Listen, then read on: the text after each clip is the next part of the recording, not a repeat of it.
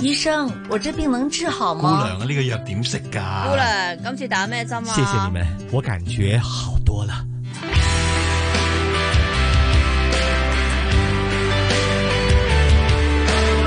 醫護從新出發，主持楊紫金，嘉賓主持關志康。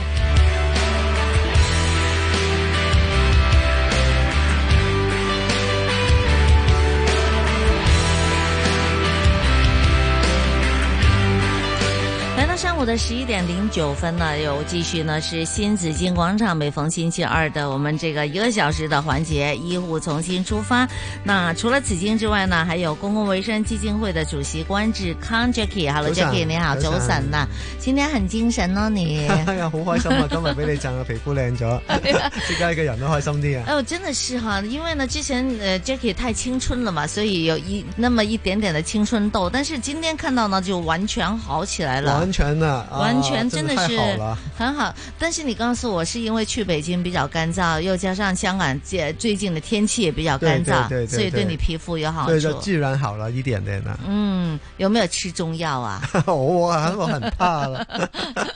真的，因为好苦啊！苦口良藥嘛，唉，我真係比較少睇中醫啊，所以係咧今日就要請一位中醫師嚟同我哋 分享下。係嗱，我咧就中意睇中醫噶吓，我哋我哋可能可以即係一陣問下你點解咁驚啊吓。好，今天為大家請來了香港浸會大學的註冊中醫師鍾麗丹博士，和我們聊一聊的。好，鍾博士你好，你好，大家好，大家 好，鍾博士呢真的是中醫師哎，中係啊，中中醫醫師又姓鍾，係啊，信中，嗯哼，那鍾博士是在內地過來，在香港呃在浸會大學读博士，呃然后我留是下来做研究在就上海中医药大学，嗯然后又到了香港大学，嗯，然后又到了浸会大学。哦，嗨，那現在主要的工作是做什么？现在主要的工作是做临床的研究和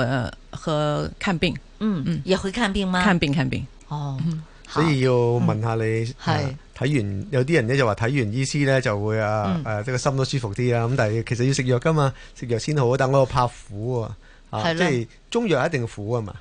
其實又唔係嘅，我覺得其實如果不如我會即係針對唔同病人啦。嗯如果佢係怕苦嘅病人呢，嗯其實我都會揀一啲嗰個口味比較即係唔係話好苦即係好苦或者話個味道好奇怪，即係我揀一啲誒、呃比較容易接受啲嘅，或者一啲本身可以做食物嘅中藥，譬如哦麥芽啊、山楂、薏米啊。系或者我哋講緊係一甘啲龍眼啊， 即係類似係啊白白作啊，即係嗰啲比較容易嚟講接受啲嘅。系即係冇或者咁苦沖劑就冇咁苦，沖劑又係比相對嚟講係冇咁苦嘅，即係沖劑相對係起即係煲藥即係煎藥嚟係啦，講一就冇咁定嘅，苦係但啊冇你咁要有苦效就梗係要苦口良藥噶嘛，同埋有啲藥都要睇下係有啲苦，有啲酸，有啲甜，係咪？係係咪都睇真下係唔苦同嘅口良體質藥咧？係㗎嘛咪越苦就越有效啊？唔啲藥係咯？其實又唔係 咁，唔係可以咁講嘅。但係所謂嘅苦口苦口良藥咧，就係嗯有啲中藥，不如我哋話黃連，係就一定苦嘅哇好苦。啊但係黃連係真係有效黃嘅，即連啊係一即係定係一個勁嘅，即係比較雅我子哋係中黃醫講連啊係比較雅只係話你有係苦說不出啊有效嘅中藥嚟嘅。係係咁啊，好難揾到一個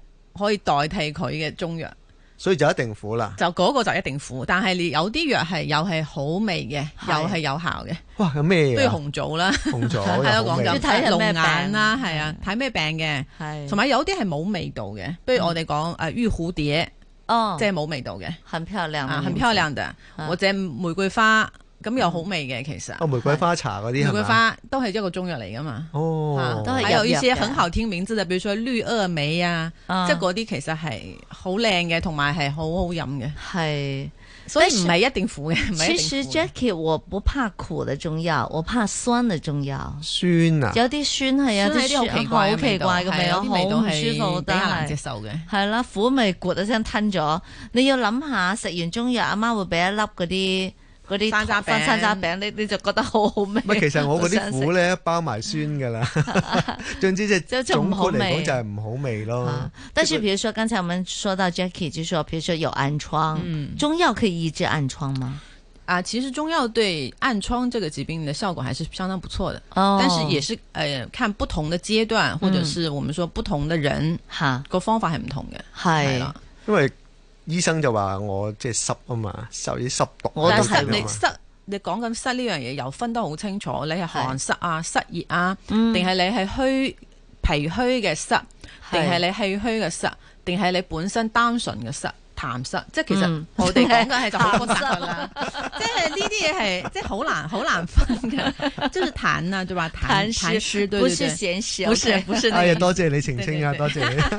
你。即係即係其實嗯，其實講起來，呃，中醫的辨證還是非常的。呃嗯好嗯，precise 的还是很精确的，不是说一个字就能代替，还是非常的细致的。但你怎么可以分辨得出那么种不同的诗来呢？就这个就是要经过就专 业的专训练，唔係因為 要啊要把脈㗎，要咁慢慢慢要切得嘛系嗯啦，四診一係齊嘅，嗯，係啦，但對係把脈呢樣嘢咧，即係我覺得好神奇嘅喎，因為嗯你啊放隻手喺度，咁跟住佢就即係醫師就係啦啊同你跳把動脈，咁啊係啊聽下聽下聽下咁樣，但係係點樣點樣去做呢樣嘢？點樣去學㗎？其實其實我哋嗰時學嘅時候呢，當然一開始你就將啊書上邊講嘅廿幾種嘅脈象嘅特徵全部都背晒出嚟。哦你第一步你要背，然之後呢，老師就啊帶你廿去幾樣嘅啫得，二十幾種，那也不算多， 係其啊，實 OK 嘅。係咁然之後呢，佢就會帶你去睇病人。係，咁但係佢當然有啲誒、嗯我哋叫寸關尺三步，嗯然後輕中沉按脈的方法。嗯然后不同的每一个人，你去感受这个寸关尺和轻中重。然后呢，老师就会问你，你感觉它是什么？嗯，你先跟老师说你的感覺，我感然之後老師就話俾你知佢嘅感覺，然之後咧你慢慢慢慢咧就、嗯哼即係嗰啲 typical 嘅咧，你一係定感受到嘅。现在会不会有一种电子儀器，有的有的它已經模仿是出的哎有的二十多種的這個賣相了？誒嗱，廿幾種我唔敢講啦啊係，但係九種嗯典型的九種肯定是有的。 ，OK，然後我們我哋而家 train 學生呢，一開始嘅時候呢，除咗頭先講見病人之外呢，嗯都會叫教佢哋係誒，即係把脈啊，即係嗰個電子嘅嗰種叫做感覺下先思像儀，對，即係望聞問切即係電子或者係脈俾象即係模擬嗰啲脈搏象嘅跳係啦跳動跳動嘅。波段啦、同埋位置啊，一個手咁樣樣嘅嘢俾嗯你去感受，跟住就係你要講出嚟係問講出邊一嚟種係我哋考試同埋 training 都係用嘅，廿幾種喎哦，我哋冇廿幾啊呢種，度有九種種先，九種，但係即係一至即係十咁啦。你又要去見病人啊嘛，係咁就係即係 combine 咯。其實有啲好 typical，我哋而家可能都係未必見得到嘅。嗯不如我哋講緊以前講一種叫做叩脈，叩脈就是說人快要死的時候，嗯啊他的脈裡面就我們叫做像空心一樣的感覺。啊哈但現在這種感覺很少了，因為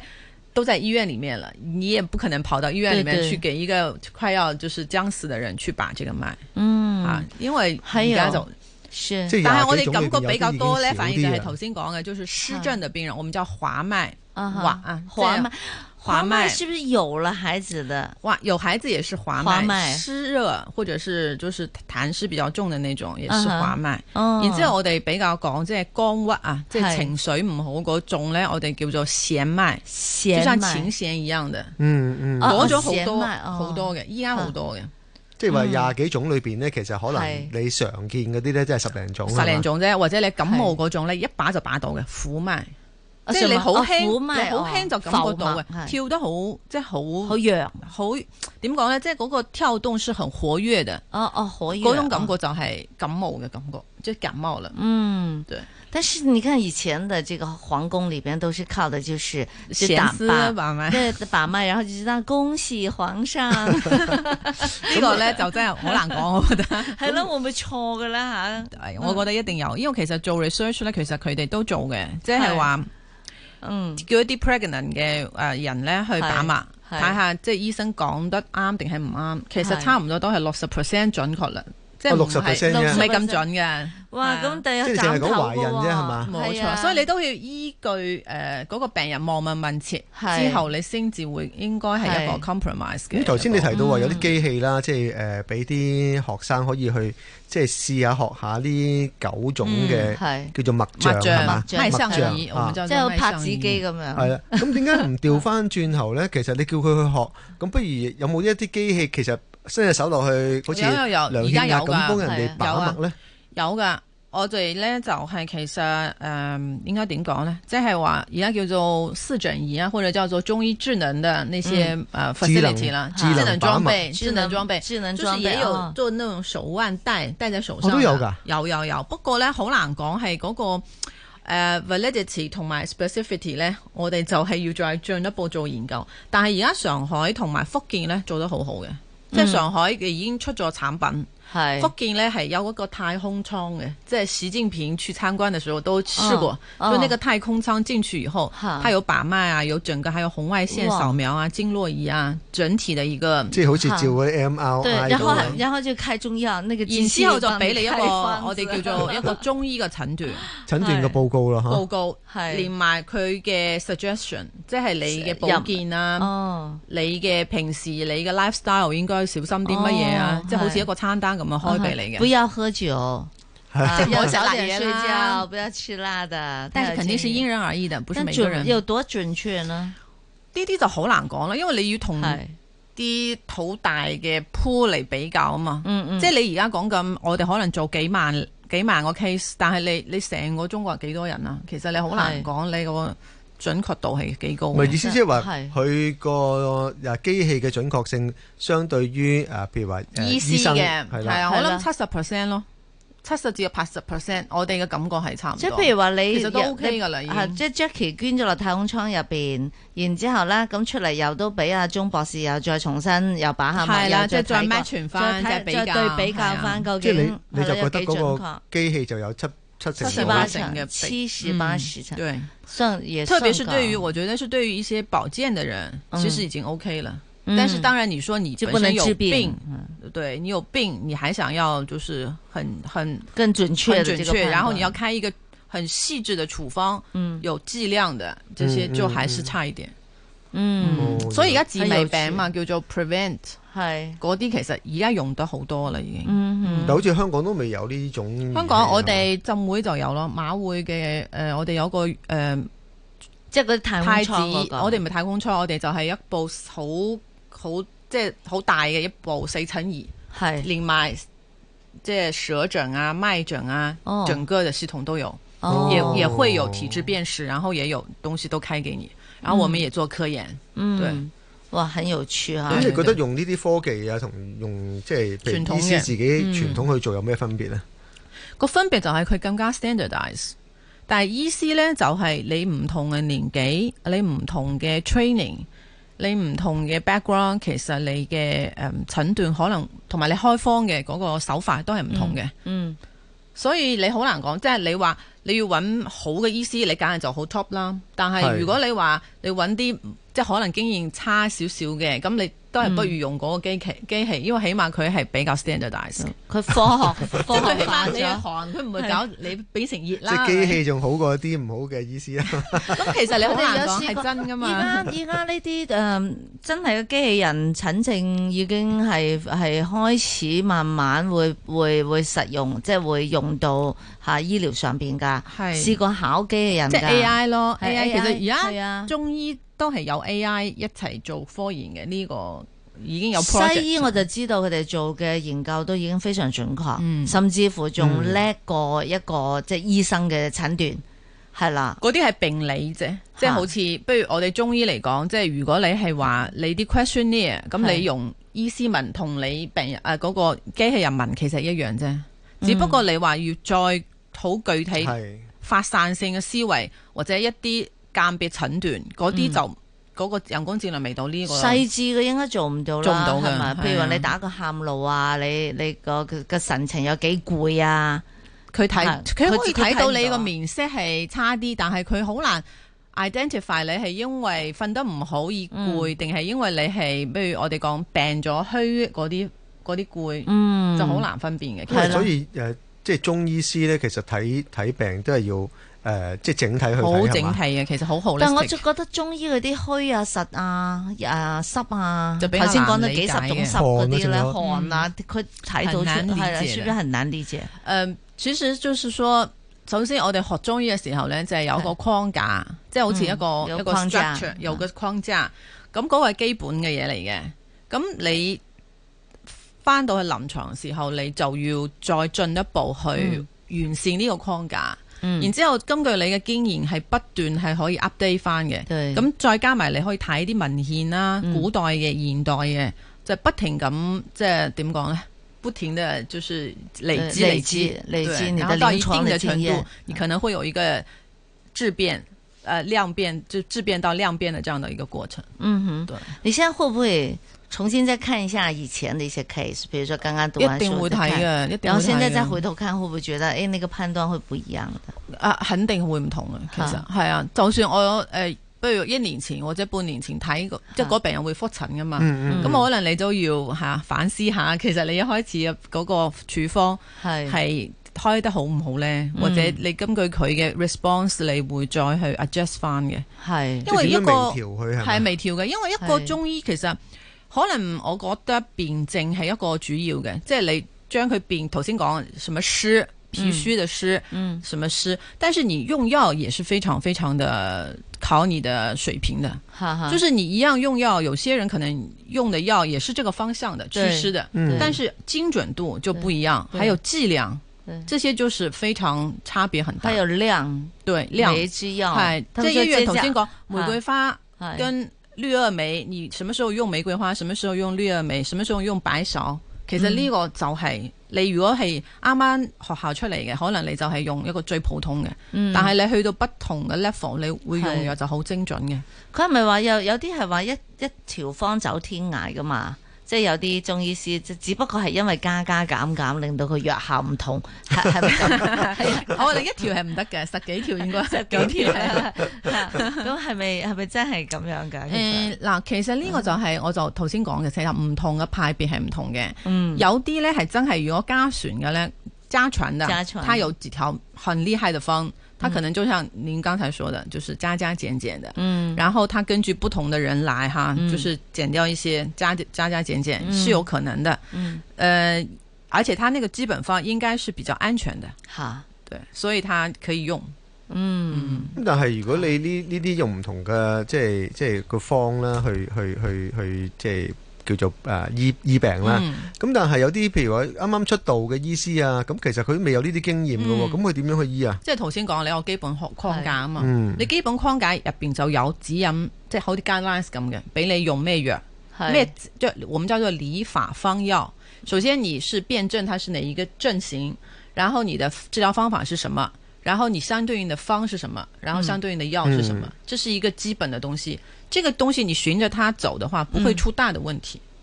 即係未必會誒即醫刻得截好好，一貼見效，但係可能三貼都見效啊啦。 即係慢少少，係慢少少。但我们看见有些中藥哈，有些是一大包的嘛，嗯哼就是有些十幾款，有些二十二十款幾都款，有的些三十幾款都不有，。但是呢，不是越多越好的吧？嗯，我覺得不是越多越好的。就那是大包圍了就不好了，是吧？对，但是呢，也是其实我觉得是看病的。嗯比如说一个感冒，单纯的你肯定不需要很多药的，你可能八味药或者六味药就搞定，或者一个伤寒的经典方就搞定了。嗯，但是如果说你本身有很复杂的疾病，或者你好几种病都有，你又有高血压，又有糖尿病，然后你可能还有肿瘤，然后你可能还有别的病，那么在这种情况下的话，也可能是有大的方子。有排你食啊，哦係咁啊多如果你有咁大多方病就咩味咧嚇？煲咁 多，我煲過最多都係十幾、廿、廿十幾、廿幾啊。喂，如果唔煲藥咧，可唔可以咧？我做針灸啊，或者做下嗰啲刮痧啊，嗰啲嗯誒或者嗰啲輔拔助罐啊，誒係啊嗰啲會唔會好啲啊？嗰啲舒服啲喎。我中嗯意刮痧㗎，係啦